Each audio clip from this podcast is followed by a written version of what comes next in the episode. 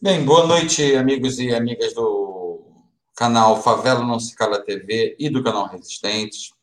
Hoje é dia 7 de abril de 2021, dia do jornalista. Uh, estamos aqui com dois convidados uh, excepcionais, né? que já foram da OAB, Rodrigo Mondego e Vadir Damus, que são grandes companheiros, uh, para falar sobre justamente a anistia que foi dada e sobre o que é possível fazer para punir e se deveria existir uma punição para esses torturadores uh, que, que, que, o Brasil teve a infelicidade de, de ter como governantes. Antes de mais nada, eu queria manifestar minha solidariedade do canal para todos os colegas, familiares, amigos dos 337 mil mortos, só hoje foram 4.195, que estão nas costas, que a, cuja responsabilidade está nas costas do presidente genocida, uh, incompetente, Bolsonaro. Então, eu queria primeiro passar a palavra aqui ao André Constantini, que já vai encaminhar a primeira pergunta para os nossos convidados. Fala, André. Boa noite, Bruno. Boa noite, camarada e companheiro Adidamus. Boa noite, camarada, irmão e companheiro de muitas lutas, Rodrigo Mondego. Boa noite a todos e a todas que nos acompanham nesse momento. Se é a sua primeira vez por aqui, você está no canal Favela Não Se Cala TV. Peço a vocês que compartilhem esse vídeo para que nós possamos alcançar o maior número de pessoas possíveis e que você possa estar inscrevendo-se no canal. Né? Isso é muito importante para que você possa fazer o canal crescer, para que nós possamos furar essa bolha, porque o nosso canal ainda fala para um público que já é de esquerda, que tem compatibilidade ideológica com aquilo que nós vamos trazer aqui de tema e de discussão. O que nós queremos, de fato, é furar a bolha e chegar até a classe operária, a classe trabalhadora, os territórios de favela, os bairros periféricos, nós dependemos muito da participação de vocês. Então é muito importante você inscrever-se no canal e é muito importante você também deixar o like para que o YouTube apresente o conteúdo do que vai ser discutido aqui para o maior número de pessoas possíveis. Antes de fazer a primeira pergunta para os dois nobres convidados da noite de hoje, eu queria dizer a vocês que ontem nós estivemos em Brasília protocolando mais um pedido de impeachment contra o Bolsonaro. Esse pedido de impeachment foi organizado pelos movimentos de favela, e aí eu quero tecer aqui e fazer alguns agradecimentos. Primeiramente, ao companheiro de partido Antônio Carlos, que foi determinante, atuando nos bastidores, atuando na estrutura política que teve que ser feita para que nós pudéssemos ontem protocolar mais um pedido de impeachment contra o Bolsonaro. Quero agradecer também à Associação Brasileira de Juristas pela Democracia, na pessoa da advogada Tânia, que esteve conosco lá. Quero fazer um agradecimento especial à Gleice Hoffmann, presidenta do Partido dos Trabalhadores, que nos recebeu com muito carinho, fez um esforço enorme para chamar outros parlamentares para participarem ali daquele ato de entrega, que foi um ato simbólico, porque é, o pedido já, já havia sido protocolado, é protocolado de forma virtual. Aquilo ali foi mais um simbolismo né, de entrega. E quero agradecer à presidenta do Partido dos Trabalhadores, Gleice Hoffmann, pelo carinho, pela, pelo, pela forma que ela nos recebeu em Brasília e pelo carinho que ela teve conosco lá. Quero também agradecer o Adi Damus, que assinou enquanto testemunha, Rodrigo Mondego, deputado estadual Valdec Carneiro, a deputada federal pelo Partido dos Trabalhadores, é, Maria do Rosário e a deputada Benedita da Silva. Foram as testemunhas que assinaram a peça que nós entregamos ontem. É, junto com a nossa peça, já são 108 pedidos de impeachment do Bolsonaro. Então, não é por falta de pedidos de impeachment e nem por falta de crime. Né? O Bolsonaro comete crimes de responsabilidade todos os dias para todo mundo ver, ouvir e assistir no cercadinho junto ao seu gado, ali fora do Congresso Nacional, fora do Palácio. Então, não é por falta de pedidos de impeachment e muito menos por falta de crimes. E aí eu quero fazer uma pontuação. O ex-presidente da Câmara, Rodrigo Maia, ao não acatar as centenas de pedidos de impeachment que foram protocolados, ele torna-se cúmplice dos crimes cometidos e praticados pelo Bolsonaro. O Lira, pelo jeito, está indo pelo mesmo caminho, porque ontem lá no Congresso Nacional nós fizemos uma pontuação. Nós queremos ir muito além. Bolsonaro não pode sair ileso dos crimes que ele vem cometendo durante a pandemia aqui no Brasil. É um verdadeiro genocídio. Nós ultrapassamos aí o número de óbitos acima de 4 mil brasileiros e brasileiras vitimados pela Covid-19. Chegamos numa situação totalmente insuportável.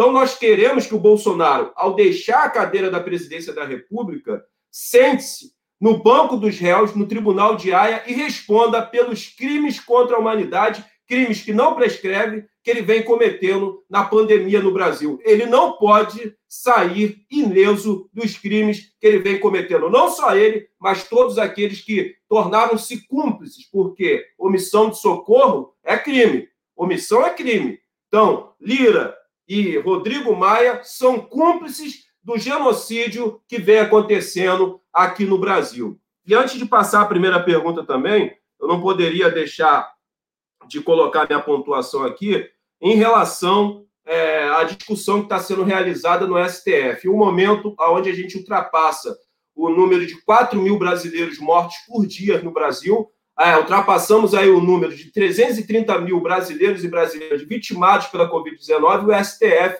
infelizmente, está discutindo é, pelo sim ou pelo não da reabertura dos templos religiosos. Cara, isso é um escárnio. Isso é um escárnio. Isso é um escárnio. Sabe? Isso é lamentável. É lamentável você assistir aquela discussão, sabe? Assistir determinadas pontuações que foram feitas ali.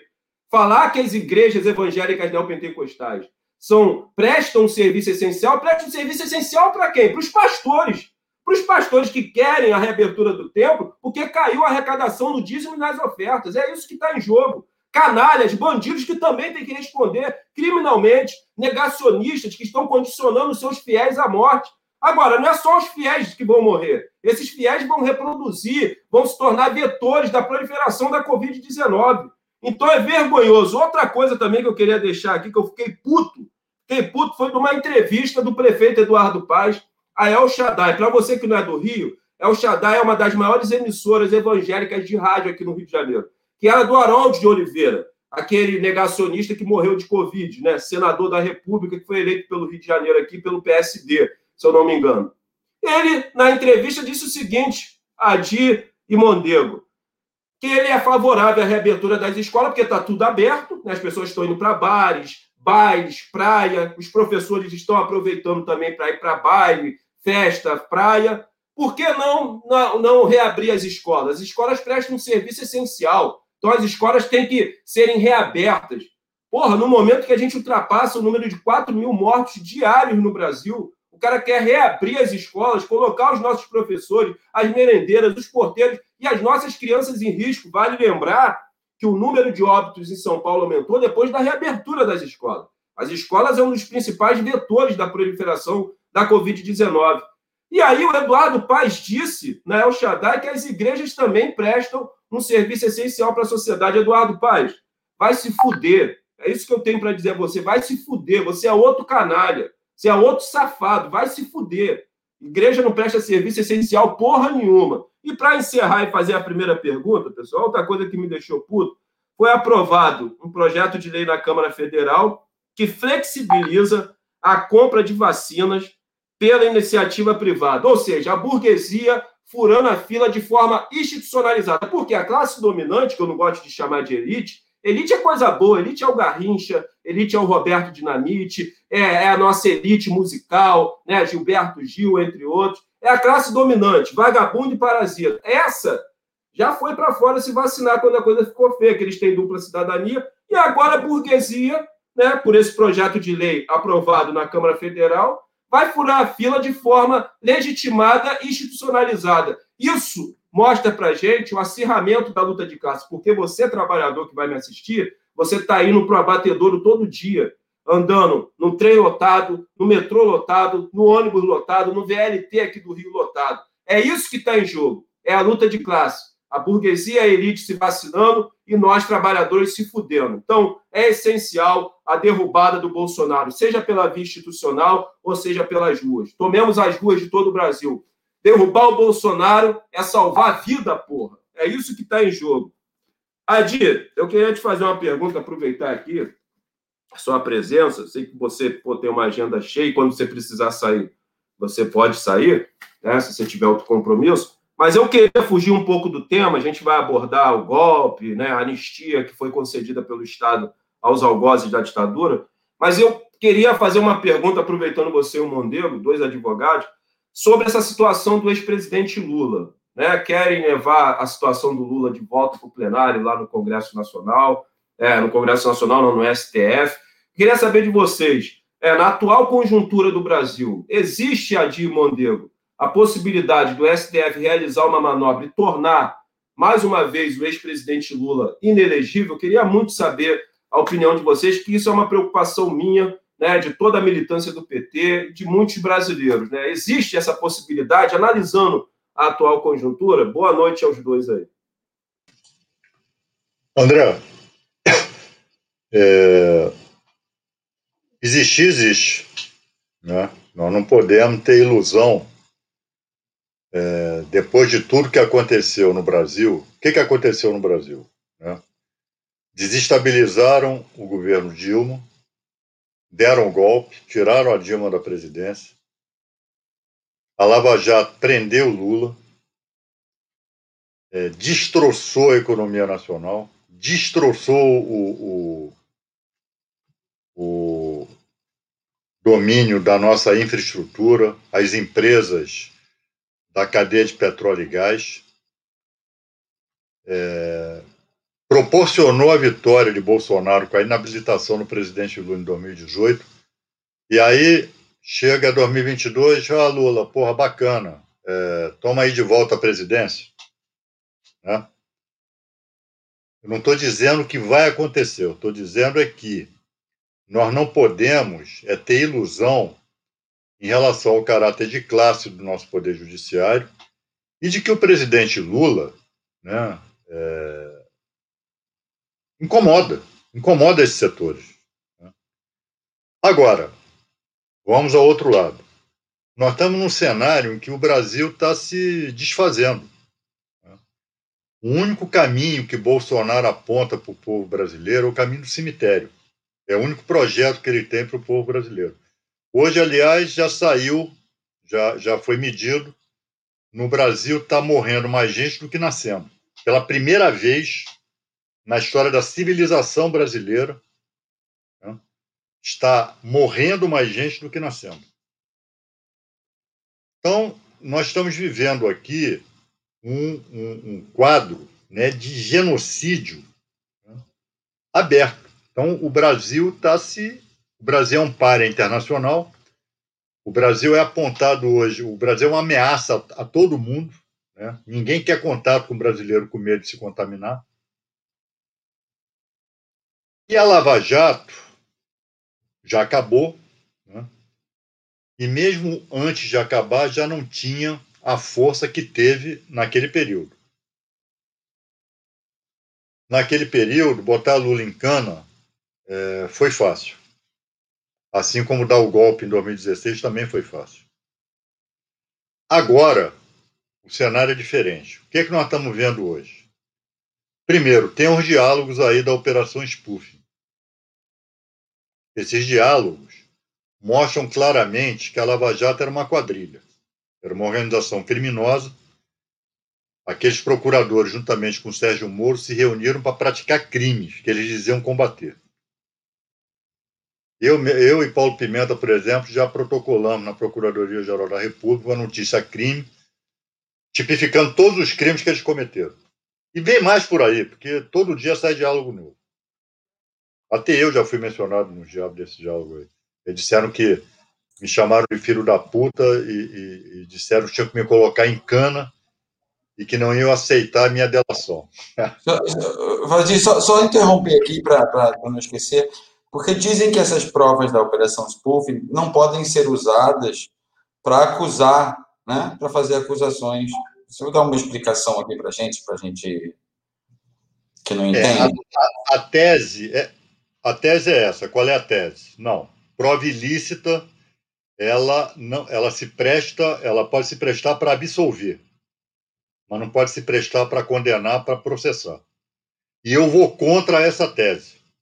Eu defendo a tese que essa prova, pela gravidade dos crimes de quem praticou esse crime, isso não pode ficar impune como os torturadores ficaram durante a ditadura.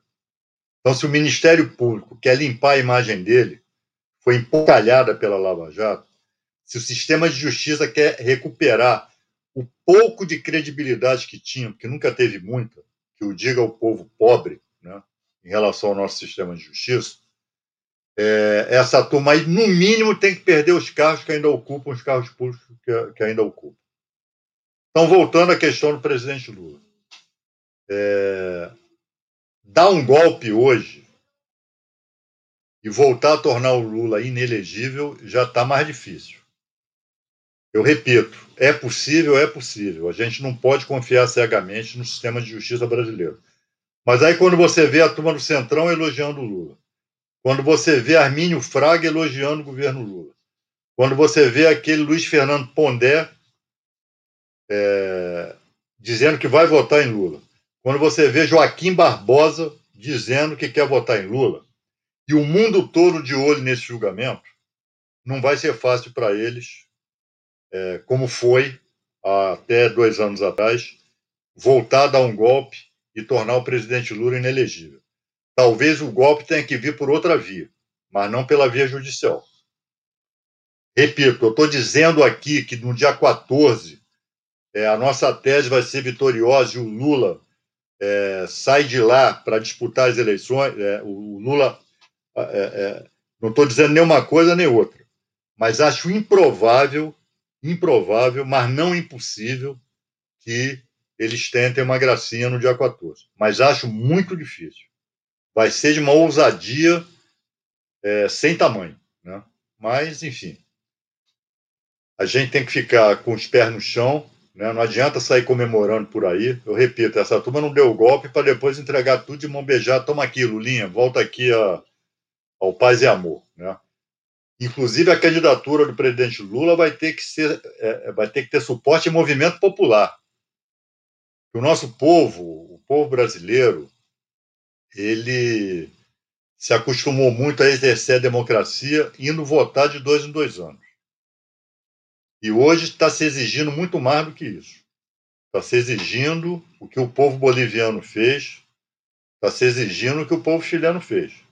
Só levantar a bunda da cadeira né, ir lá teclar na urna eletrônica e voltar para casa, isso hoje não é suficiente aqui para manter, manter democracia, não.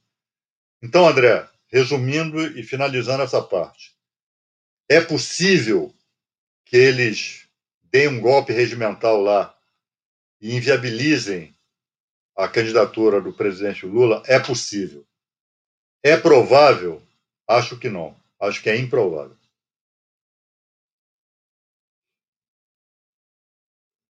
A palavra está contigo. Deixa só. Deixa Vai só lá, Queremos ouvir também sua opinião a respeito. Deixa, então, deixa eu só é, acrescentar uma coisa. Oi? Deixa eu só acrescentar uma coisa que o Vade disse. O processo agora foi remetido para Brasília, né? E dizem que não há tempo hábil para tornar o Lula inelegível nesse, nesse processo do triplex. Uh, que a gente também sabe que não é verdade, né? Porque eles conseguem fazer com que os prazos sejam alterados. Então, só para acrescentar esse dado aí a pergunta. Não, então, eu, eu, eu vou, eu vou, eu vou é, reiterar o que eu disse nessa primeira parte. Fazer tudo isso agora é mais difícil. É mais difícil. Aquela celeridade que eles deram aos processos, ser julgado no estalar de dedo na primeira instância, na segunda instância, hoje isso, fazer isso novamente, repetir isso, porque isso foi feito num contexto em que a Lava Jato tinha prestígio popular. A Lava Jato era aplaudida, inclusive em segmentos das classes populares. Hoje não existe mais isso. A Lava Jato se desmoralizou, né? E, não, e, e mais, e, e, as pessoas estão vendo, bom, é, nós, vamos, nós vamos ficar com o Bolsonaro mesmo? É isso que nós queremos para o país? Mira Leitão não quer mais, minha Val Pereira não quer mais. Querem Lula também não. Mas, porra, mas vão deixar Bolsonaro sozinho para ganhar a eleição em 2022? Olha, tudo é possível. Eu concordo aí com o Adir, né, nessa posição de ser mais difícil vindo da direita tradicional, né? Vindo do bolsonarismo, já eu acho que acontece o seguinte, cara, a gente para debater qualquer questão jurídica no Brasil hoje, a gente tem que entender que a gente está em estado de exceção. Então, botar na letra fria da lei, entender o cenário e tudo mais, desde o, isso se iniciou antes, né, mas se consolida em 2016 com o golpe na presidente, na presidenta Dilma. A gente entra oficialmente em estado de exceção e agora a gente está entrando em ditadura, né? A gente tem todos os elementos que a gente pode classificar uma ditadura né? Porque a gente acha que não, ainda existe um grau de tonalidade, existia tonalidade na, na, na, ditadura militar, civil-militar de 1964. Né? Tinha lá o Sobral Preto lá como advogado, tirando os outros presos lá. Né? Com a dificuldade imensa, mas existia um mínimo de institucionalidade. A gente tem esse mínimo de institucionalidade ainda que nos faz crer que a gente ainda está no Estado Democrático de Direito. A gente não está no Estado Democrático de Direito. O bolsonarismo pode ser, acho que no futuro, daqui a 40, 50 anos, vai ser encarado como, como um movimento nazifascista. Não tem diferença, é, é, é um nazifascismo brasileiro e pardo, digamos assim. A gente pode falar o que, que é o bolsonarismo de fato. Né? O bolsonarismo é um, é um, é um nazifascismo brasileiro. Né? A gente tem genocídio, que não é um genocídio só, a gente tem dois genocídios em curso no Brasil um que nunca deixou de existir, que é o, é o, é o genocídio contra a população negra e favelada, né, que se consolida e se amplifica nesse último período. Né? A gente, você dá, eu sempre gosto de dar esse exemplo. No último ano que a Dilma conseguiu governar, na vida dela, né, como presidenta da República, no ano de 2014, a polícia do Rio matou um número absurdo, que era quase o número de todos os Estados Unidos juntos, todas as polícias americanas. Aquela polícia lá do George Floyd, aquela polícia lá que mata latino, que mata negro pra caramba, matou cerca de 400 pessoas é, no ano de 2014, que é um número absurdo. A Polícia do Estado do Rio de Janeiro matou isso também, cerca de 400 pessoas no ano de 2014. No primeiro ano do governo Bolsonaro, a Polícia Militar do Estado do Rio de Janeiro matou 1.822 pessoas, isso oficialmente, como auto de resistência. Né, que a gente sabe que é a esmagadora maioria é mentira. Alguns são verdade, mas uma grande parcela disso aí é mentira. Né? Isso não estou incluindo nem casos né, onde, no primeiro momento, não se caracterizou que fosse policiais. Não entra, a Ágata não entra nessa estatística. Né? Os mortos pela milícia, por policiais é, da ativa, né, não, entra nessa, não entra nessa estatística. Né? A gente tem, no Rio, então a gente tem um genocídio, né? a gente tem preso político, Rodrigo Pilha é um preso político, preso político, a gente tem um preso político, oficialmente, né? E mais, é, o Lula também foi um preso político, nitidamente. Mas o Rodrigo Pilha, ele foi preso por opinião contra o presidente da República. A único, o crime do, do que ele está sendo imputado é lei de segurança nacional contra o presidente da República. O Rodrigo Pilha é, um, é, um, é, é o estrito senso, aquela questão do, do preso político, estrito senso. Né? O Rodrigo Pilha é um preso político. A gente tem dois genocídios, a gente tem uma horda que dá respaldo a isso, que é o bolsonarismo, que é o nazifascismo brasileiro, né? Então, é, é, é muito complicado te debater qualquer questão legal nesse Mondego, sentido. Deixa eu só, deixa em 2000... Mondego, em do... Mondego, deixa, Mondego, deixa pode eu falar, uma informação em relação ao Rodrigo Pilha. Ele, quando foi preso há duas semanas atrás, foi por conta da Lei de Segurança Nacional, aquela história de genocida tal. Ele, uns três ou quatro, umas três ou quatro pessoas foram liberados. Só que quando ele estava saindo, descobriram um mandado de prisão preventiva contra ele antigo, que não tinha sido cumprido, por desacato. Desacato? Mesma, é, desac... Ele está preso nesse momento por desacato. Desacato, aliás, o André sofreu, a, a prisão do André também foi por desacato. Desacato acontece mais do que lei de segurança nacional. Sim. Desacato, é, ele é. Ele está na papuda, pasmem, por desacato. E é um crime que cabe transação penal, né? É só você assinar o termo substanciado e você responde para o juiz depois, né? Vai para o juiz do juizado especial criminal. Então é absurdo ele estar tá preso por desacato. Né? É, é algo tão, tão grave quanto estar tá preso por lei de segurança nacional.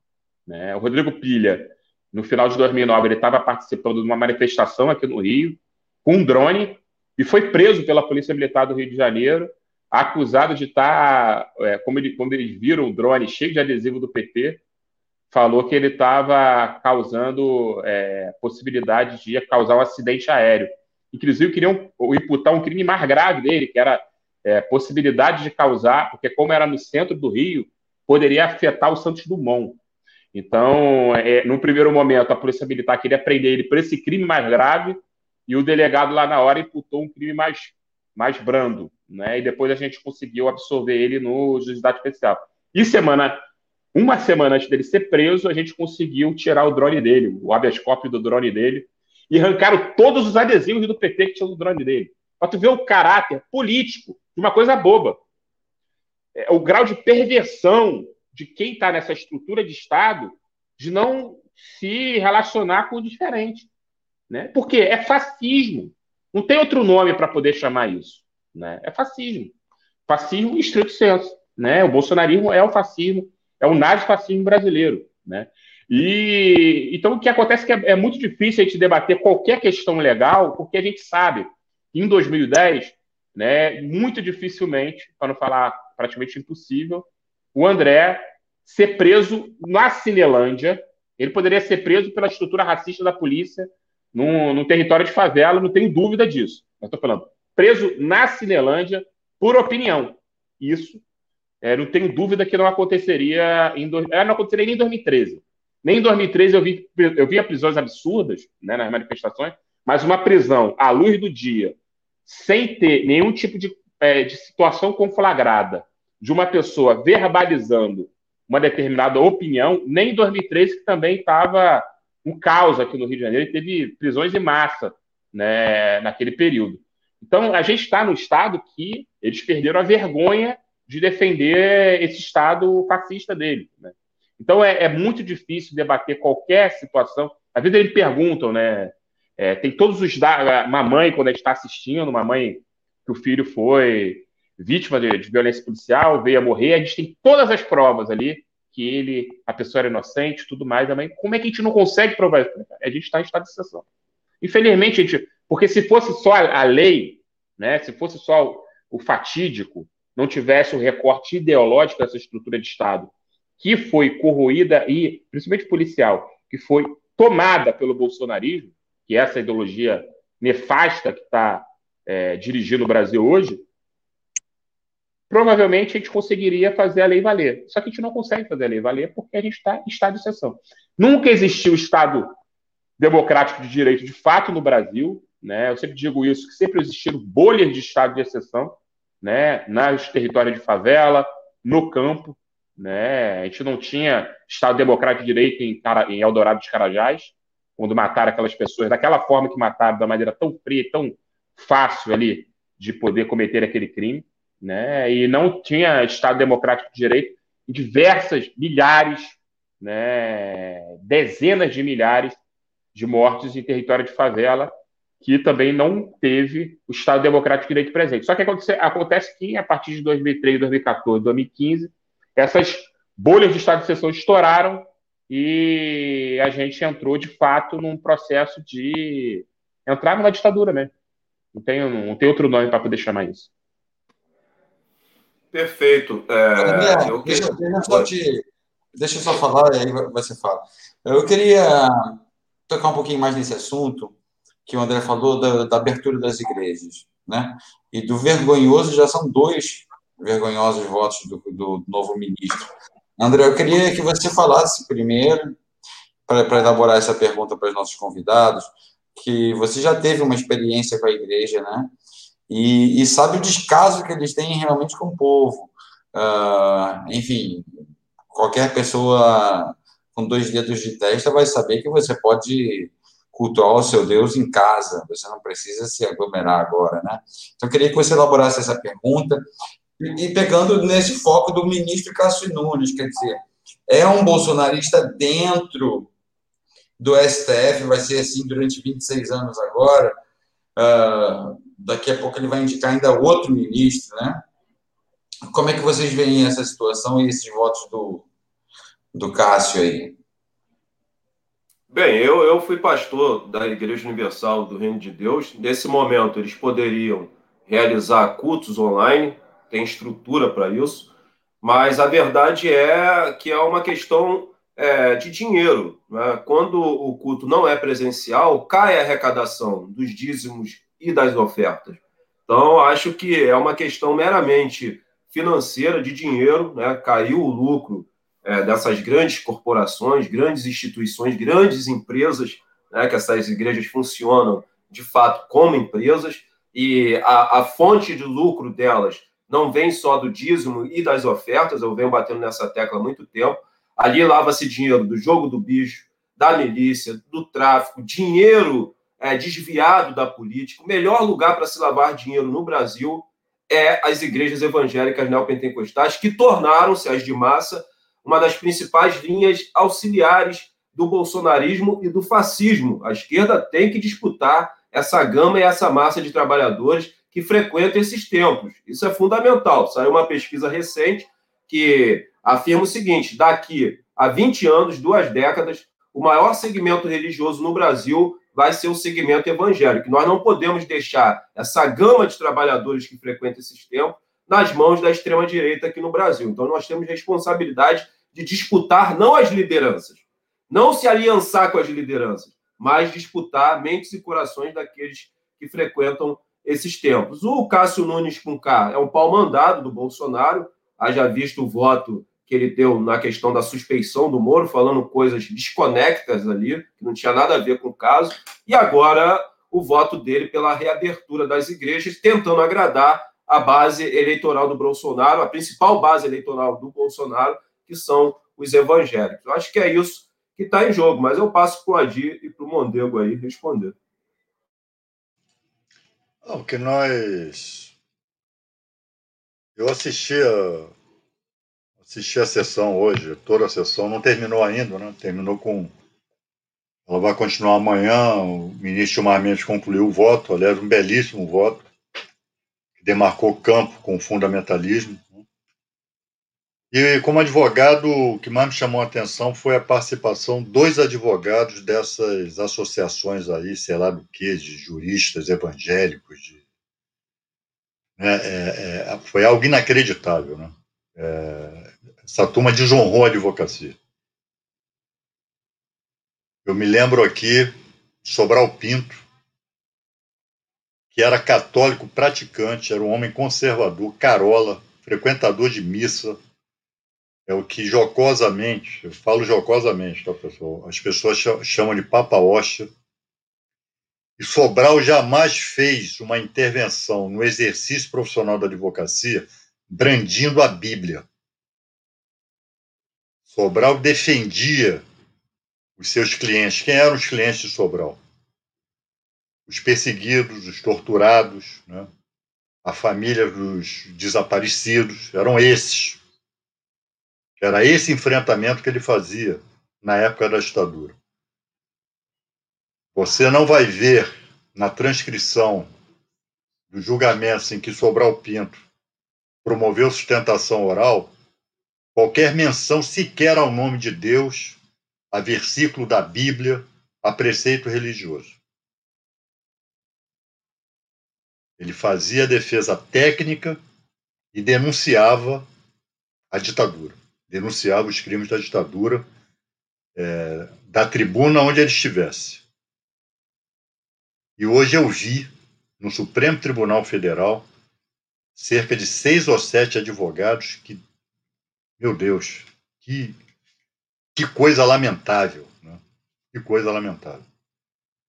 Mas é, de uma certa forma, o ministro Gilmar Mendes, nesse julgamento, ele acabou nos representando, né? ele fez menção a esse tipo de intervenção. Perguntou se o advogado, o advogado geral da União, eu até é, fiz uma publicação no Twitter. Olha, eu estou assistindo aqui, então eu sei que é uma sessão do Supremo e sei quem está falando agora é o advogado geral da União. Agora, se eu não soubesse, eu ia achar que estavam transmitindo ao vivo um culto evangélico e estava falando nesse momento um pastor raivoso. Porque o advogado-geral da União em nenhum momento citou a Constituição, em nenhum momento citou a lei, apenas partes da Bíblia né, deturpadas por ele. Essa turma ainda faz isso, né? Essa turma, essa turma manipula, inclusive, a Bíblia. Então, é, é, é, é algo lamentável né, que o Supremo Tribunal Federal tenha que perder o seu tempo para estar tá, é, discutindo algo que qualquer um sabe, não está havendo qualquer tipo de atentado. Aliás, eu acho que o Brasil tinha que decretar um lockdown de um mês, no mínimo, é lockdown. Ponto. Agora, é claro, como nós estamos sendo desgovernados por um genocida, que coloca para o povo brasileiro o dilema: ó, você vai morrer, ou você vai morrer de fome, ou você vai morrer do vírus. Escolhe. Porque o Brasil tinha que decretar o lockdown, tinha que proteger os empregos, tinha que proteger a média, a, a, a pequena e a microempresa. Vadir, aproveita, aproveita e fala um pouquinho do, disso que o, que o André falou, do Eduardo Paes querer liberar as escolas sem vacinar. É, é, botar, os, é, é, é, botar as crianças para serem vetores da contaminação, para contaminar seus pais, contaminar seus avós, contaminar seus irmãos, contaminar a família. Não tem cabimento. A pandemia está descontrolada, inclusive aqui no Rio de Janeiro. Eduardo Paz põe a frota, põe só 28% da frota para circular gerando aglomeração. Isso é um absurdo. Né? É, é... Então, as crianças, sobretudo da rede municipal, que vão para a escola de transporte público, os trabalhadores que vão para a escola de transporte, transporte público, vão se aglomerar que nem lata de sardinha em transporte público. Ele está querendo matar as crianças ou está querendo contaminar os pais das crianças. Não tem cabimento. Ele não pode fazer isso. Não pode fazer isso. Mas é nisso que o Brasil se transformou. Né? Então, a partir da ação do presidente da República, né, que é um sabotador, é um aliado do vírus, é um aliado da morte, sabota os esforços mínimos, os governadores deveriam tomar medidas mais drásticas, como o prefeito de Araraquara tomou, com pleno êxito. Já são 72 horas sem uma morte é, por Covid lá em Araraquara. E já disse: olha, se houver necessidade, vou decretar de novo. Mas ele enfrentou, ele enfrentou, ele enfrentou a incompreensão, inclusive, de parte da população. E convenceu as pessoas. Mas tem que ter coragem. Mas o que nós vemos aqui é essa aliança com o vírus. Né? Então, é, não há qualquer tipo de atentado à liberdade religiosa. Você quer rezar, você reza em casa, pô. Os padres estão. Tão, tão, a Igreja Católica está tá fazendo missa é, virtual. Está fazendo missa virtual. Não existe direito absoluto. O direito absoluto que, que existe é você ter, ter a sua fé. Isso ninguém pode interferir. Ninguém pode te proibir de ser católico, de ser protestante, de ser pentecostal, de professar religião de, de, de matriz africana. Ninguém pode te proibir disso. Mas restringir, em nome do interesse público, determinadas atividades religiosas, isso está previsto em qualquer ordenamento jurídico em qualquer parte do mundo. Então, quem vai a um culto desse, e, e, e tecnicamente, e mais, viu? o ministro Gilmar mencionou isso. A Organização Mundial da Saúde é, tem estudos técnicos dizendo que, a, que os templos, as igrejas, têm uma capacidade de contaminação maior do que qualquer outro lugar, inclusive mais do que transporte público. Então, é, é, é, é, porque as pessoas elas, elas falam, as pessoas repetem é, orações é, e tem aglomeração lá dentro. Então não há qualquer tipo de atentar à liberdade religiosa. As pessoas continuam católicas, continuam evangélicas, continuam. Se quiser se ajoelhar em casa, se ajoelha, reza. Agora, o que não pode é essas pessoas serem suicidas e homicidas ao mesmo tempo. Porque quem quer morrer, se fosse só isso, ah, estou me lixando para o vírus. Se o vírus me atingir, eu morro, sou enterrado, dane-se, tá bom, dane-se. Problema é de quem quer morrer. Problema é que contamina os outros, contamina quem não quer morrer. Então, esses suicidas, eles são suicidas e são homicidas ao mesmo tempo. E eles não podem estar circulando por aí. Então tem que proibir mesmo, não pode ter culto, pô. Não pode ter. Pelo tempo que se fizer necessário. Não pode ter. Ponto, acabou. E tem que enfrentar essa turma. Então, nesse sentido, o voto do ministro Gilmar Mendes foi um voto lapidar.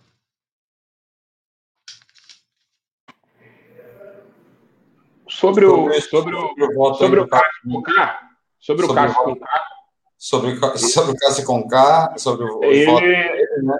tanto do é, culto como do Lula, e sobre essa questão do Eduardo Paes de abrir escolas sem vacinar professores e alunos, né? Então, sobre o Cássio Conká, é, o Bolsonaro foi mais inteligente do que nosso grande presidente Lula, nossa grande presidente Dilma. Ele colocou um cara alinhado ideologicamente com ele. Ponto. E nem é tão, não tão alinhado quanto o próximo vai ser, segundo o próprio Bolsonaro.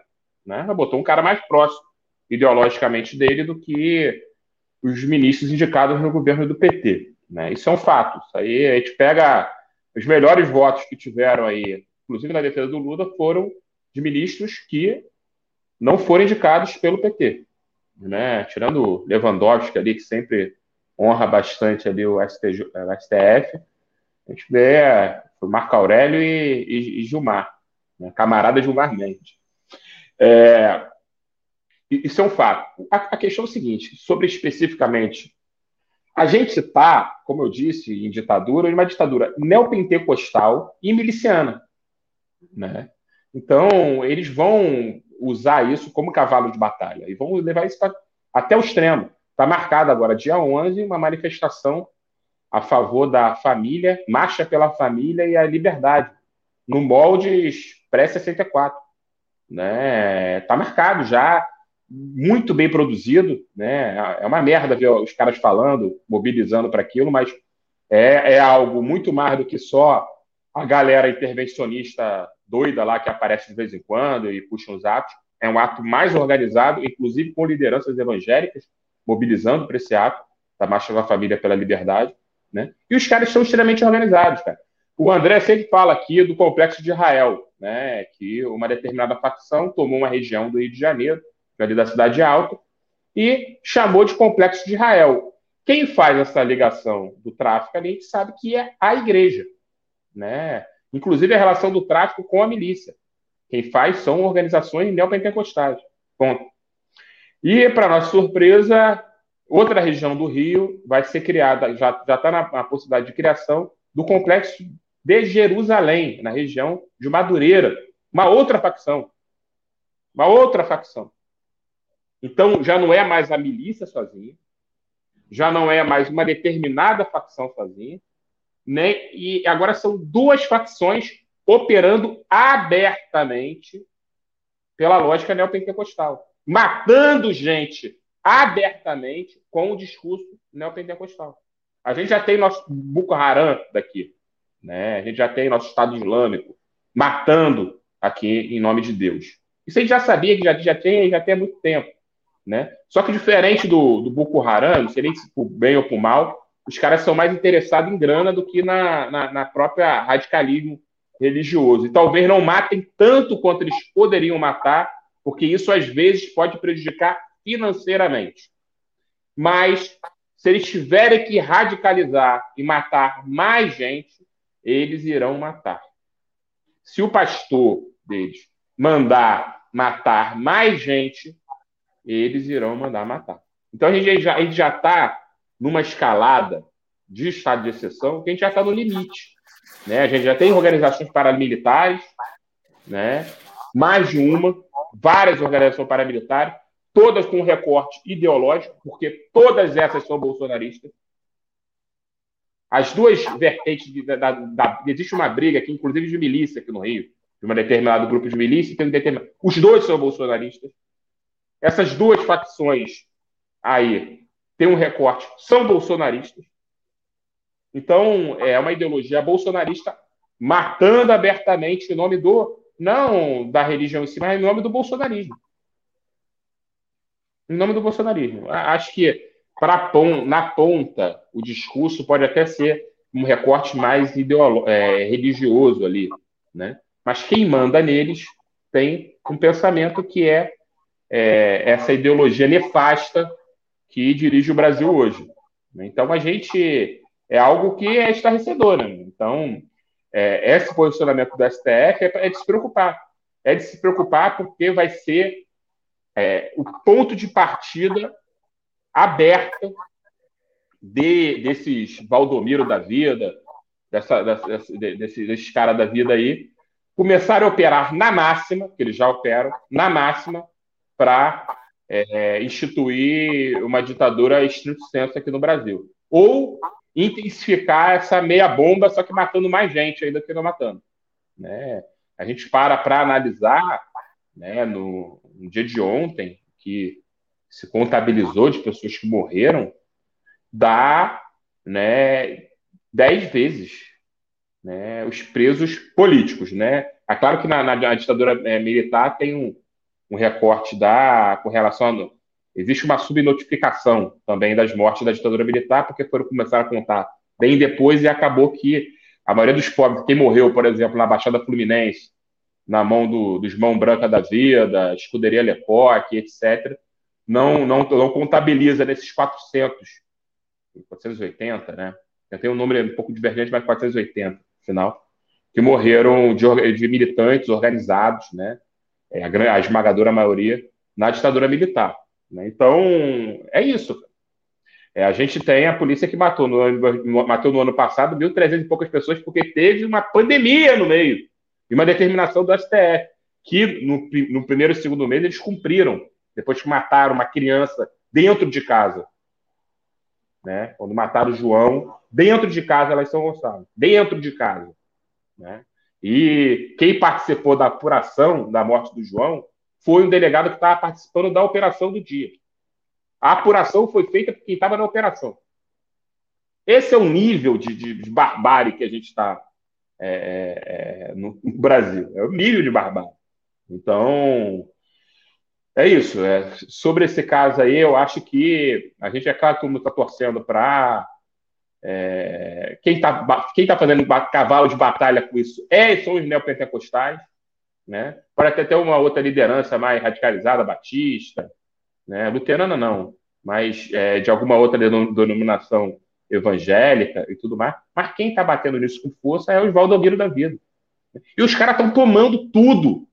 Eu fui numa aldeia indígena aqui no Rio, e quando eu fui na, na casa da cacica, né, o marido dela tinha colocado uma, um pôster do Valdomiro na porta da, da, da oca dela um posto do Valdomiro. E não estou falando de um, Não era um, um, índio qualquer, não era um indígena qualquer que estava ali, não. A cacica. Então, a gente está numa situação que é, que é. Né? E a gente ficou, na gíria aqui do Rede, ficou moscando durante muito tempo. Né? A gente ficou discutindo o sexo dos anjos durante muito tempo. A gente ficou disputando, é, fazendo disputando disputa de estrutura, a galera do movimento estudantil se engalfiando lá para poder ganhar um CA, um DCE, e eu participei disso. Eu participei disso. Né? Muita galera do sindicato disputando para poder ter estrutura e tal, e esquecendo da luta real. Cagaram para a luta real. Né? E a realidade bateu na porta da, melhor, da pior maneira possível. Bateu na porta com genocídios. E tem que ser genocídio no plural, eu digo. Uh, André, eu vou te, eu vou te passar aqui a palavra para você falar um pouco do tema do, do, do, do, programa, mas eu quero te, antes disso, te, te perguntar uma coisa. Tanto o Rodrigo quanto, quanto o Vadir falou que no meio da pandemia, por exemplo, a gente teve semana passada uma operação no Morro dos Prazeres, ilegal também, no meio de uma pandemia, onde a PM cometeu atrocidades. A gente falou também da Lava Jato, dos procuradores, juízes, e você também mencionou generais da ditadura, né? que foram, ficaram todos impunes com essa tal de anistia ampla e geral. Agora, até quando? Eu queria que você contasse um pouco o que aconteceu no Morro dos Prazeres no meio da pandemia e até quando o que a gente pode fazer para a gente parar de deixar essas pessoas impunes, para não anistiar todo mundo em nome de Deus ou em nome de, um bom, de uma boa lei ou em nome de uma constituição que não está sendo cumprida. Porque, por exemplo, operações agora em comunidades estão proibidas. Se você mora, mora no Morro dos Prazeres, você não pode sair de casa, mas você fica em casa tomando tiro, quer dizer, você está encurralado ali. Eu queria que você falasse um pouco disso e encaminhasse perguntas para os convidados. Bem, a gente já está chegando aí próximo do fim, né? A gente vai entrar no tema agora é, do programa de hoje, né? Que foi o golpe de 64, a anistia concedida pelo Estado brasileiro aos algozes da ditadura, aos torturadores. Muitos deles tornaram-se nome de avenida, de rua, é, ganharam estátuas, bustos, e muitos deles encontram-se aí no governo Bolsonaro. São cerca de 11 mil militares. Eu quero saber o que a gente vai fazer com esses 11 mil militares, porque lugar de militar é nos quartéis e defendendo as nossas fronteiras e as nossas riquezas e recursos naturais e não as entregando. E um dos problemas da não punição aos algozes da, da ditadura militar está aí, no que você acabou de pontuar, que é o entulho da ditadura militar, que é a polícia militar. É a polícia que mais mata e a que mais morre, que é o entulho da ditadura militar. O governador Cláudio Castro, aqui do Rio de Janeiro, que é um bolsonarista assumido, ele fez a aquisição e a compra de 15 caveirões para continuar aterrorizando os territórios de, da, da de favela. Agora, 15 caveirões e aí é importante fazer essa pontuação, do Estado sionista de Israel. Que os policiais militares, para quem não sabe, da elite da polícia carioca, vai treinar em Israel. é, muitos deles treinam em Israel. Né? E os caveirões vêm de Israel para aterrorizar as favelas aqui no Rio de Janeiro. É importante fazer essa pontuação. Eu estava vendo hoje o processo de impeachment é, do miliciano né, do genocida Wilson Witzel, aquele que falava que ia mirar na cabecinha, e ele disse o seguinte: ele estava falando do custo que o Estado do Rio de Janeiro realizava com a saúde, com a educação e com a segurança. Pasmem vocês, vejam os números. Era 7 bilhões para a saúde, 9 bilhões para a educação e 11 bilhões para a segurança pública. 11 bilhões de reais é destinado aqui no estado do Rio de Janeiro para a segurança pública, 9 para a educação e 7 para a saúde. Não tem como dar certo. Não tem como ocorrer mudanças é, radicais em uma sociedade onde você investe mais em segurança pública baseada na política de guerra às drogas, que é uma política importada dos Estados Unidos, do governo estadunidense, aquela política da tolerância zero em Nova York, uma política que mata através do proibicionismo, que também foi importado dos conservadores brancos norte-americanos. Muita gente não sabe de onde surgiu o proibicionismo, foi de lá, porque os conservadores brancos norte-americanos alegavam que quando o chinês usava ópio, ficava violento. Quando o mexicano fumava maconha, ficava violento. Quando o negro é, cheirava cocaína, estuprava as mulheres brancas. É daí que nasceu o proibicionismo, né? de uma xenofobia e do racismo e se perpetua até hoje, quando a questão das drogas deveria ser tratada como uma questão de saúde pública e não segurança pública. Então, é, as mortes que acontecem dentro desse campo de extermínio, que são os territórios de favela, vêm dessa origem, do proibicionismo às drogas e da guerra às drogas. Então, esquerda eleitoreira, covarde, parem de se debruçar somente nas eleições. Tem discussões que nós precisamos fazer. Perde voto, mas a gente tem que disputar isso aqui. Mentes e corações, porque essas políticas estão matando pessoas. Estão matando pessoas. A gente sabe que a esquerda institucionalizada não faz a discussão do aborto e da legalização da droga porque perde voto. Perde voto, mas temos que fazer e assumir para salvar vidas. Para salvar vidas. É inadmissível, em plena pandemia, um governador comprar, gastar dinheiro com 15 caveirões. Porra, pelo amor de Deus, cara, na favela a gente está morrendo de tiro, de fome e por Covid. Sabe? Está numa situação insuportável. Por isso que a gente defende os comitês de autodefesa. Ah, André, vai aumentar a violência. Não, a gente vai deixar de morrer. Ou pelo menos vai fazer uma frente antes de morrer. A gente está morrendo aqui. Estão morrendo aqui a centenas como barato e ninguém liga. Então, eu queria entrar nesse tema, de, porque assim, eu acho que o Brasil tem dois problemas mal resolvidos. Primeiro é com a escravidão. Né? A falsa abolição que aconteceu no dia 13 de maio de 1888. Uma das maiores mentiras propagadas nos livros de história.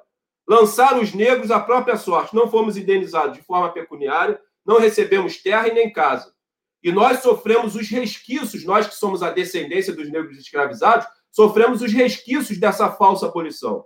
Hoje os negros encontram-se nas favelas, nas ruas, nós somos a maioria esmagadora dos que vivem nas ruas, no sistema carcerário, na pobreza, na miséria, nos manicômios. É isso que sobrou para os negros, porque a, a abolição não foi acompanhada de uma reparação.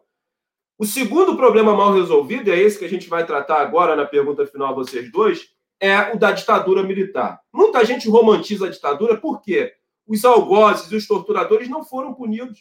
O Estado brasileiro concedeu a anistia para essa gente covarde, canalha, que colocava rato na vagina das companheiras, que torturava as companheiras na frente das suas crianças. Isso não é nem gente, eu não trato essas pessoas como gente. E nós temos exemplo em países da América do Sul e da América Latina que esses canalhas foram punidos.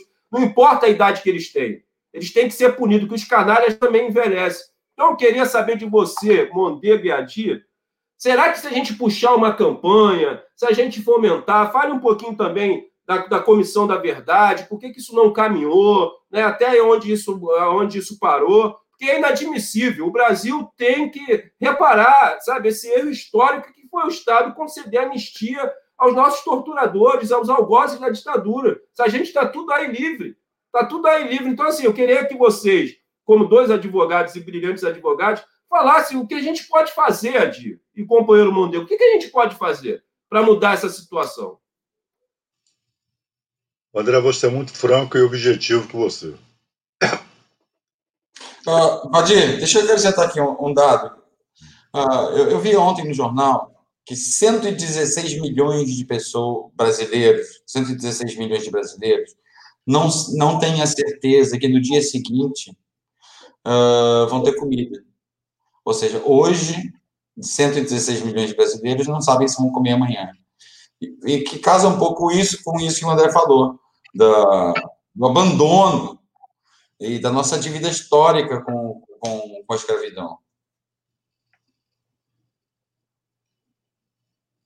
Olha, em relação à escravidão, é,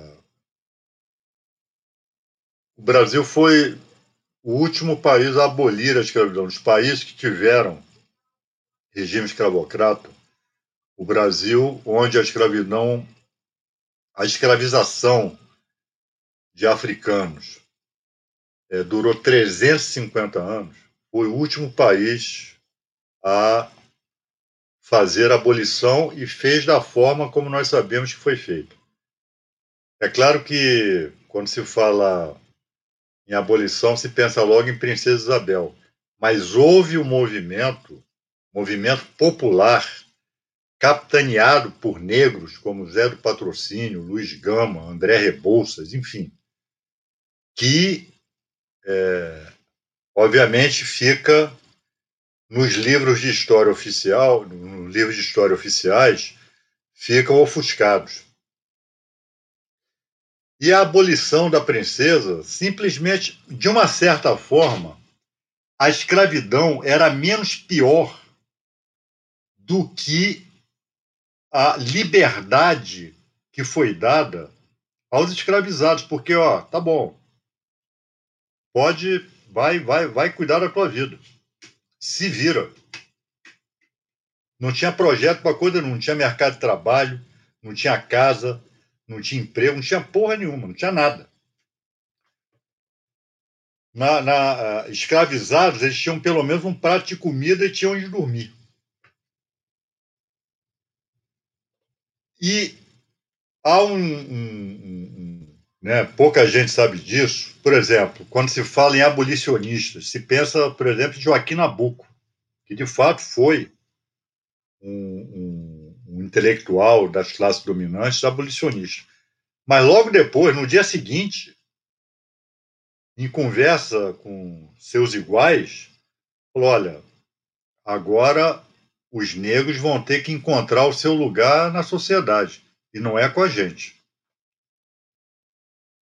E logo depois veio o Código Penal de 1890, criando tipos é, vadiagem, criminalizando é, a arte e a cultura negras, né, é o crime de curandeirismo, né, e uma série de. Isso aqui dá 30 programas desse aqui para a gente tratar. Em relação, André, aos torturadores, vamos lá, 95% já morreram. Né? Foram punidos na Argentina? Foram. Foram punidos no Chile? Foram. Foram punidos no Uruguai? Foram. Tiveram que pedir perdão na África do Sul. O Mandela foi para uma outra via. Ó, vocês reconheçam os crimes, vocês digam quem praticou, peçam desculpas e não vão ser penalizados. E assim aconteceu. Quem não pediu desculpa foi em cano. Agora, qual era a diferença nesses lugares e outros? Movimento popular, movimento social, coisa que aqui no Brasil não tem. Então, André, você é muito franco com você. Vão morrer sem punição. Os poucos que ainda estão vivos. A nossa ditadura durou de 64, falando, a 85.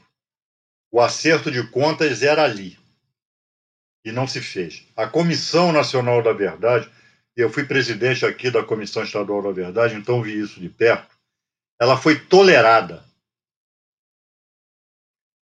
Comissão da Verdade com prazo de duração dois anos. É, qual era? Eu sempre defendi isso lá no âmbito tanto da Comissão Estadual quanto da Comissão Nacional. A grande tarefa da comissão, das comissões da verdade descobrir o paradeiro dos desaparecidos. Era isso. Até porque a comissão, na verdade, não tem, ela não tem jurisdição, ela não pode punir ninguém, pô. Quem pune é o poder judiciário. E nem isso se conseguiu. Porque uma coisa nós temos que reconhecer: é, é, essa turma, esses, eu estive com alguns deles. Eu estive com alguns deles gente que matou, gente que torturou e gente que desapareceu com o corpo. Eles não abriam um milímetro. Pô, rapaz, é para a família saber. Porque uma coisa, familiares, familiares de mortos.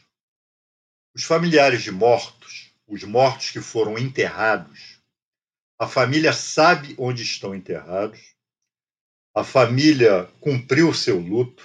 No dia de finados, a família vai lá, deposita uma flor, chora, lembra, depois sai, vai para um bar rememorar o morto, rememorar a morta. A família dos desaparecidos não tiveram e não têm esse direito. Nunca puderam chorar a família do Rubens Paiva, até 10 anos atrás, até 10 anos depois do desaparecimento do Rubens Paiva, quando tocava o telefone, eles achavam que era o pai deles. Quando tocava a campainha, eles tinham esperança de que era o Rubens Paiva. Então, a dor da, da, do desaparecimento é muito maior do que a dor da morte. Porque a morte é, a civilização ela construiu os ritos, construiu os consolos, né? construiu a religião, construiu o túmulo, construiu a missa de sétimo dia, construiu, enfim. E o desaparecido? Então, é, isso eu presenciei de perto. É uma dor que não passa nunca, é uma dor permanente. Porque a morte, você depois você se conforma, morreu. Você, você vai pedir punição para quem matou, tal, mas você sabe que morreu, sabe onde está enterrado. Você pode fazer uma missa de 30 anos da morte, você deposita flores, enfim, o desaparecido não. Então, é, a democracia brasileira, qualquer coisa que se diga aqui que é democracia, vai sempre dever isso. Então, André, na verdade, exigir punição aos torturadores tem dois problemas. É não ter mais a quem punir, que está praticamente, estão praticamente todos mortos, e não ter movimento popular para isso. O que nós temos que passar a exigir daqui a algum tempo é que o Estado brasileiro peça desculpas ao povo brasileiro e aos familiares, sobretudo dos desaparecidos, dos mortos, dos assassinados, torturados pela ditadura. Peçam desculpas publicamente. Que os militares peçam desculpas. Eu já estou falando muito aqui, mas só vou relatar um, uma questão aqui para vocês. Para vocês verem como isso é nas Forças Armadas, sobretudo no Exército. Como eles veem isso. Eu estava na presidência da comissão, na verdade, nós resolvemos fazer uma diligência em Doicode, no antigo Doicode, que é, funcionava ali onde funciona a polícia do Exército, lá na rua Barão de Mesquita, 174, na Tijuca. Porra, não foi mole, mas conseguimos. Quem aparece lá no dia da visita? Adivinha quem aparece lá? Para tentar se misturar a visita e sabotar a visita. Adivinhe. Jair Bolsonaro. Eu cheguei para o comandante, estava lá, ó. Com esse vagabundo aqui a gente não entra. E vamos denunciar. Não, não, desculpe. Não, não, pode deixar, a gente vai segurar ele aqui. De fato, seguraram. Ele ficou lá fora, a gente entrou. Um dos integrantes da comissão, na verdade, um dos membros, era o Álvaro Caldas. Álvaro Caldas foi militante do PCBR e foi hóspede lá do Doicode. Ele foi torturado lá no Doicode. Entramos. Aí o Álvaro, para é, visitar a, a, a Onde era, né? As celas. Aí o Álvaro, não, é por aqui. Aí o comandante, não, é por aqui. Não. Pô, eu tive aqui. Isso aqui está na minha cabeça. É para cá, para a esquerda. Não, não. Rapaz, até esse detalhe. Até esse detalhe de onde. Porque o doicode, é, é, como tinha tortura e tinha assassinato, eles funcionavam à parte. A soldadesca não, não, não, não sabia o que estava acontecendo lá. Alguns oficiais também não sabiam. Os oficiais que não eram torturadores não sabiam. Era, era porão mesmo, era, era clandestino para eles.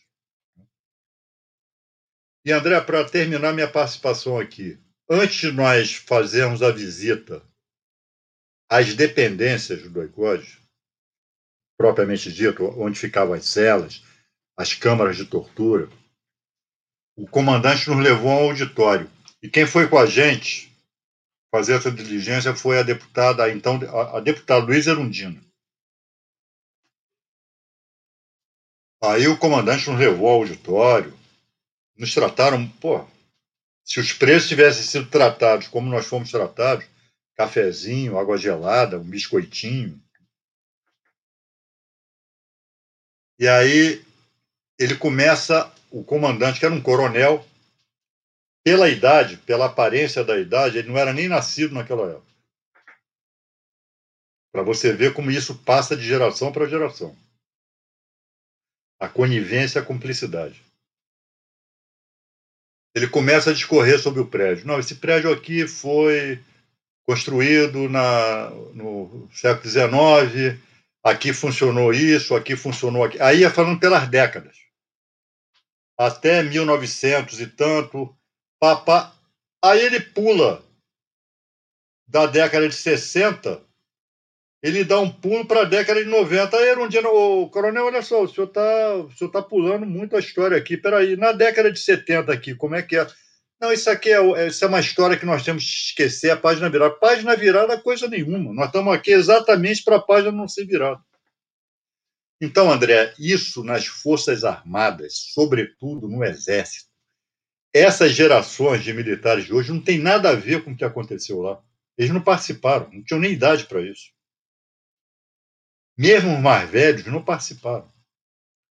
Mas eles seguem a lei da máfia, a omertá, a lei do silêncio. Eles. O que foi feito, foi feito, agora é daqui para frente. Então, o que vai nos gestar dentro de pouquíssimo tempo, mas pouquíssimo mesmo, que até eles morrem, né? é exigir do Estado brasileiro não mais a punição, porque a morte vai levá-los. A não ser quem acredita na, na, na vida pós-morte, inferno, céu. Se existir, obviamente estarão todos no inferno. Né? Mas como eu tenho certas dúvidas, é, é exigir um pedido formal de desculpas do Estado brasileiro. É isso que vai nos caber dali para frente.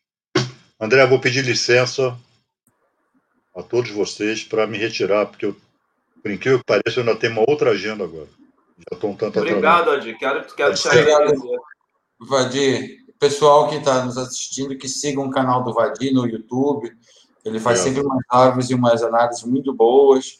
Uh, é uma grande referência e um grande quadro na, na nossa luta da esquerda. Vadir, muito obrigado. Uh, obrigado, Rodrigo. Boa noite, Bruno, Bárbara, André. Estou à disposição. Todas as vezes que convocado for, aqui estarei. Tá? As portas estão abertas para você. Valeu. Obrigado, Valeu. Valeu, meu camarada. Ô, Bruno, antes de passar para o Rodrigo, é, o Adi falou algo ali, né? Que sobraram aí, restar, restaram aí dos algozes da ditadura, os torturadores, 5%, né? A maioria já morreu pelo tempo. Mas eu acho importante punir os que ainda encontram-se vivos, seja 5%, 1%, pelo simbolismo, né? para mostrar e desnudar o que de fato foi a ditadura militar, já que os livros de história não contam. Mas ele falou algo ali antes de passar para o Rodrigo que me chamou a atenção, que é esse silenciamento que acontece com as gerações que vieram depois daquela geração da ditadura militar. Né? Você vê que o cara, quando chega na década de 60, ele pula para 90. Olha, isso aí a gente não quer discutir, o que passou, passou. E aí eu queria perguntar para o Mondego, porque lá na Alemanha, né, o que, que eles fizeram? Os campos de concentração tornaram-se museus, para que o povo não esquecesse o que aconteceu ali, sabe? As mortes, as barbaridades. Eu queria propor né? Primeiro, manter aqui uma campanha nacional que nós vamos fazer aqui pelo canal, pelo Movimento Nacional das Favelas e Periferias, punição para quem ainda encontra-se vivo pelo simbolismo. Agora, outra campanha que a gente pode fazer é a construção de museus da ditadura militar. Eu acho que seria uma forma de manter viva esse período obscuro do Brasil que os militares querem esconder. Né? Então, assim, é uma proposta que eu queria trazer aqui, queria saber o que você pensa disso e você fazer seu relato aí e fazer suas considerações finais e te agradecer, meu irmão, meu companheiro vascaíno, para depois a gente ali assistir ali. Ah, André, o Vasco deixa venceu o poderoso Tom Dance. Tá deixa, eu só falar, deixa eu só falar uma coisa para você, André. E a gente também tem que parar, o STF, de deixar comemorar o dia, né? Você não falou sobre isso, mas. É, dizer, foi mas... absurdo, né? Foi um absurdo. O Bolsonaro ganhou na justiça, acho que foi na justiça de Minas, né? O direito de, de comemorar o dia do golpe militar. Nós fomos às ruas, né? Para a realização da contra-manifestação. A gente comemora. Isso é o absurdo dos absurdos, né? Sim, sim, sim. É, é com você, Mondego. André, é o seguinte, é, a gente peca muito no debate de memória e verdade aqui no Rio. Seja todas as memórias do nosso passado. Eu tive a oportunidade de ir, quando, quando eu fui da Uni, né, a gente foi para uma atividade que teve, foi o Festival, Festival Mundial da Juventude dos Estudantes, foi na África do Sul. E lá eu tive a oportunidade de ir no Museu do Apartheid. Né, e é algo assim estarrecedor. Assim.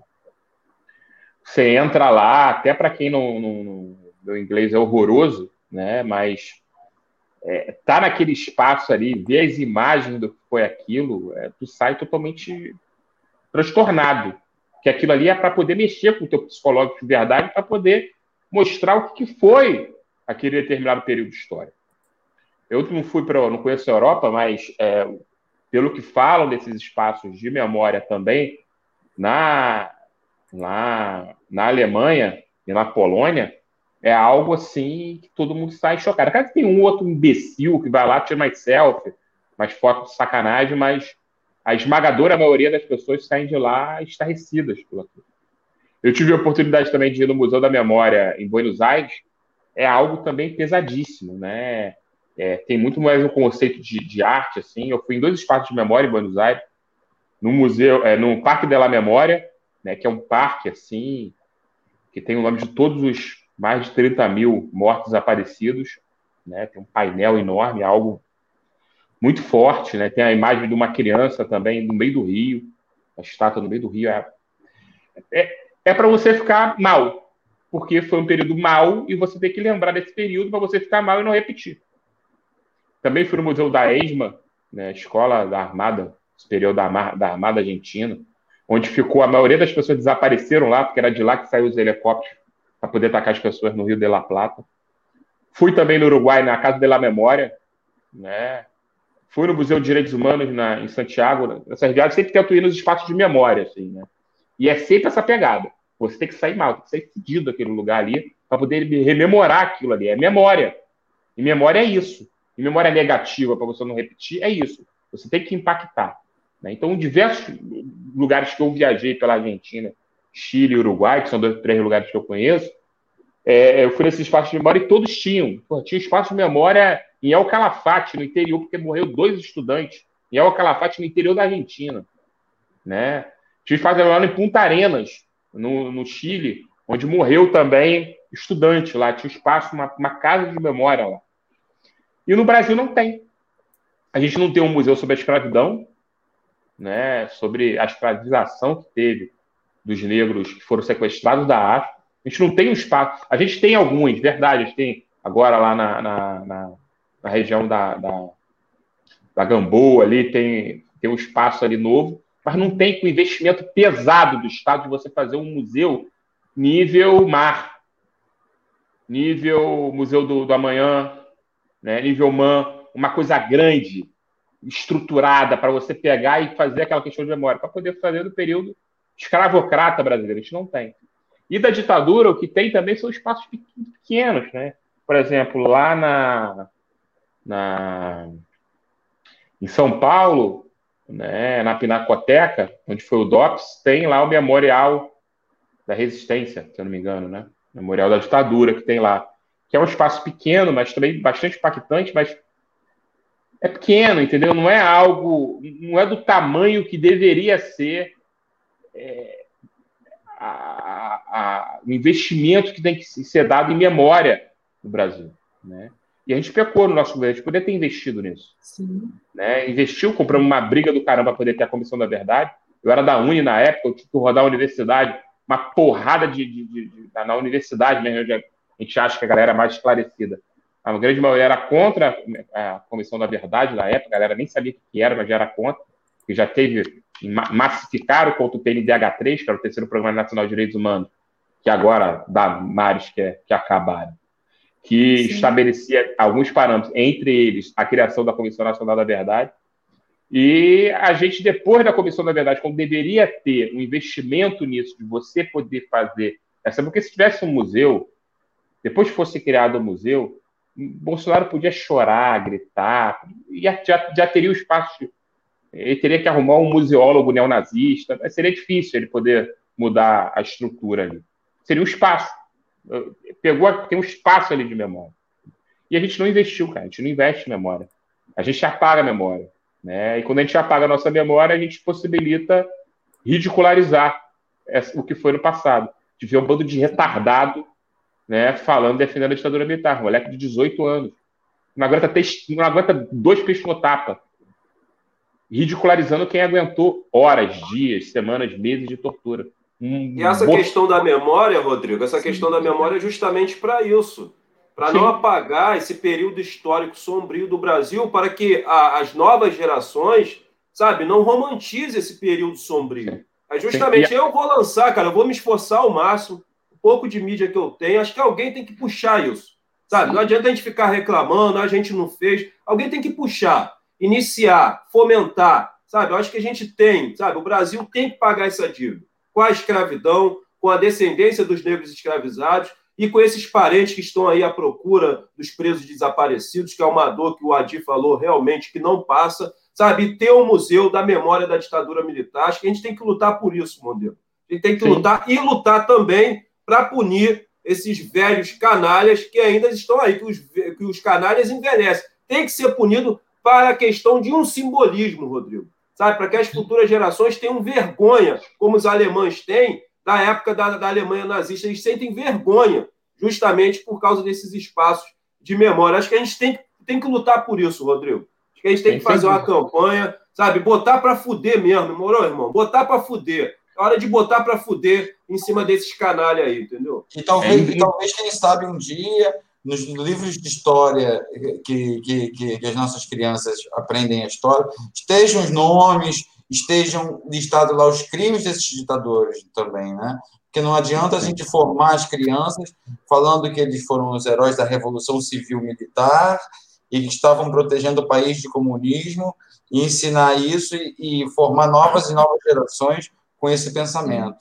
É, a gente, a é. gente até fala disso, mas não tem um investimento de fato. O nosso livro de história, claro que tem uma, um, uma intenção nítida agora, no último período de é, se refazer, inclusive, esses livros didáticos que já foram escritos, fala de ditadura militar. Só que não coloca o peso que deveria colocar. Fala de, de ditadura, de, de, de, escravidão né, no Brasil. Mas não coloca o peso que deveria colocar. Sim, né? Fala de uma maneira muito. É, é, é, é, muito frágil a forma que eles colocam isso, né? É muito frágil. Então, Mas eu acho um... que é assim, Rodrigo, o museu é mais importante.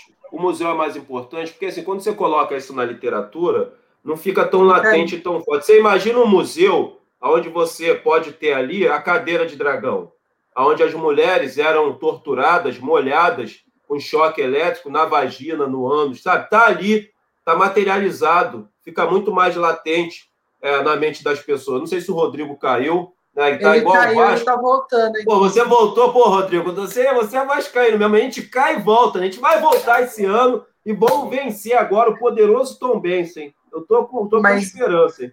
Mas falar sobre isso é importante, porque assim, amanhã eu vou fazer uma live com o professor Flávio de Leão de Bastos. Ele vai falar muito sobre a lei de anistia de 1979, que é importante a gente questionar também, né? Porque assim, questionar e falar e estudar sobre é uma coisa que vai ficar sempre batendo na tecla para a gente nunca mais esquecer. E esses relatos, o André, eu acho que é, não só assim, deixa a gente com, com esse constrangimento e também com certo, sabe, com um péssimo sentimento, mas para as pessoas que são é, fascistas e sádicas igual o Bolsonaro, eles entram em gozo, cara. Eu acho incrível isso. Aí eu vou deixar já com as considerações finais para você e para o André, viu, Rodrigo? E o André, para já encerrar também a live. Estou agradecendo a todo mundo que assistiu aqui no canal Favela Não Se Cala TV e também o Resistente. E agora está entrando agora aqui o, o A Hora do Malco. Você conhece o Malco? Olha só que coisa mais fofa do mundo, gente. Olha lá. Olha lá. Ai, que nenê lindo. É. Ai, divino. É isso aí, Malco. Pátria ou morte, porra. Vamos com tudo, né, Malco? Vamos botar pra fuder, né, Malco? Você é guerreiro, ah, rapaz. É, olha lá. Olha lá, isso aí, Malco. Bota pra... Não é pra rir, não, pô. É sério. Ele vai matar aí, todo mundo Forte abraço agora. aí. Uma honra participar aí, André. Tamo junto. Pode ser. Pô, obrigado, Rodrigo. Tamo junto, vou te chamar outras vezes aí. aqui para a gente falar sobre a legalização e descriminalização da maconha, que é muito importante a gente falar. Você já está convidado, viu? Beleza, gente. Forte abraço. Tá? Boa noite aí. Boa noite. Você, Obrigado aí todo mundo, pessoal. Quero pedir a vocês que vocês possam contribuir com o Pix para ajudar a produção do canal, a Bárbara, o, o Bruno, né? Falar para vocês que isso é importante, né? Porque até a gente conseguir a aquisição de membros vai demorar muito, né? Demora aí cerca de dois anos, né? Você tem que manter o canal por cerca de dois anos no ar. Então, é, contribua, tá aí, a, a conta tá aí do Pix, contribua para ajudar é, tanto a, o Bruno quanto a Bárbara, porque se não fosse eles, com certeza não teria esse canal. Quero aproveitar aqui o, último momento do programa para agradecer a companheira Anne do PT de Búzios, né? Ela me mandou essa boina, me mandou né, um DVD do Fidel Castro, me mandou aqui charutos, espero que seja cubano, ó, charuto cubano, e me mandou esse livro aqui, Branco Vivo, né? Eu adoro, se você quiser um dia me presentear, me presenteie com o livro, tá? Então, quero agradecer aqui a Anne pelo carinho, e quero dizer a vocês, pessoal, o nosso livro deve sair agora, no final do mês, tá? Já saiu a capa do livro, né? O Bruno já viu, já mostrei para a Bárbara, é, tá muito bonita a capa, e a gente deve lançar, devo acabar o livro amanhã com a, com a Daphne, né? Ela está fazendo é, vídeos comigo, que depois vai virar um documentário, que o esposo da Daphne, ele é produtor de documentário, vai virar um documentário essas conversas que eu tive, que depois eles transcreveram é, para o livro, né? Em breve vai ter um documentário aí, e a gente está com a expectativa muito boa, né? A, editora está com a expectativa que o livro possa vender muito. Então compre o livro aí, deve sair aí no final do mês, né? Esse livro que a capa tá linda, né, com prefácio aí da Benedita da Silva, né, já fizemos o convite, tenho certeza que a Bené vai aceitar, uma grande novidade. A Bené que foi alfabetizada pela minha avó, conheceu meu pai, né, por ser moradora do Chapéu Mangueira, então, assim, o prefácio assinado por ela é de bastante relevância, e dizer a vocês que nada do que acontece comigo eu esperava que um dia viesse a acontecer. Eu sou só um militante que acredito no que eu falo, e o que eu falo torna-se materializado através das minhas ações, tento e procuro sempre ter coerência com o meu discurso e com a minha prática, isso aí é uma preocupação minha constante, e graças ao meu Criador tenho conseguido ter coerência naquilo que eu falo e naquilo que eu faço. Então, assim, eu acho que muitas coisas boas ainda estão por vir, né? mas saibam sempre que é, esse canal só existe para fomentar o socialismo, para organizar a classe trabalhadora. Esse livro só vai existir porque lá está o conteúdo da luta de classe. Né? Vocês vão gostar muito do tema do livro, né, que tem a ver com essa questão de classe. Então, peço que vocês continuem nos ajudando aí, contribuindo com o Pix, para o canal crescer e a gente poder ajudar aí o Bruno e a Bárbara, que sem eles, com certeza, esse canal não existiria. É igual ao livro. Se não fosse a Daphne, não ia sair o livro. Eles colocaram a Daphne no jogo, sabe que a Daphne tem um poder para me persuadir, me persuadiu, e aí o livro está aí. O livro vai sair, e eles querem fazer uma série de livros comigo. Eles gostaram muito da minha história, eu fico feliz de saber que a minha história é, impulsiona as pessoas a fazer a luta, estimula a nossa fala, e é para isso que eu vivo, pessoal. É pelas futuras gerações, da geração do Malco, para que eles tenham uma vida melhor da vida dura que eu tive, que o Malco não sofra tudo que eu sofri enquanto homem negro, e para isso eu estou disposto a doar minha vida. Isso não é mentira, né? As denúncias que a gente faz são seríssimas. Né? Eu falo para vocês que não existe um favelado aqui que faça as denúncias que eu faço publicamente. Não tem. Não tem, cara. A galera tem medo e tem razão para ter.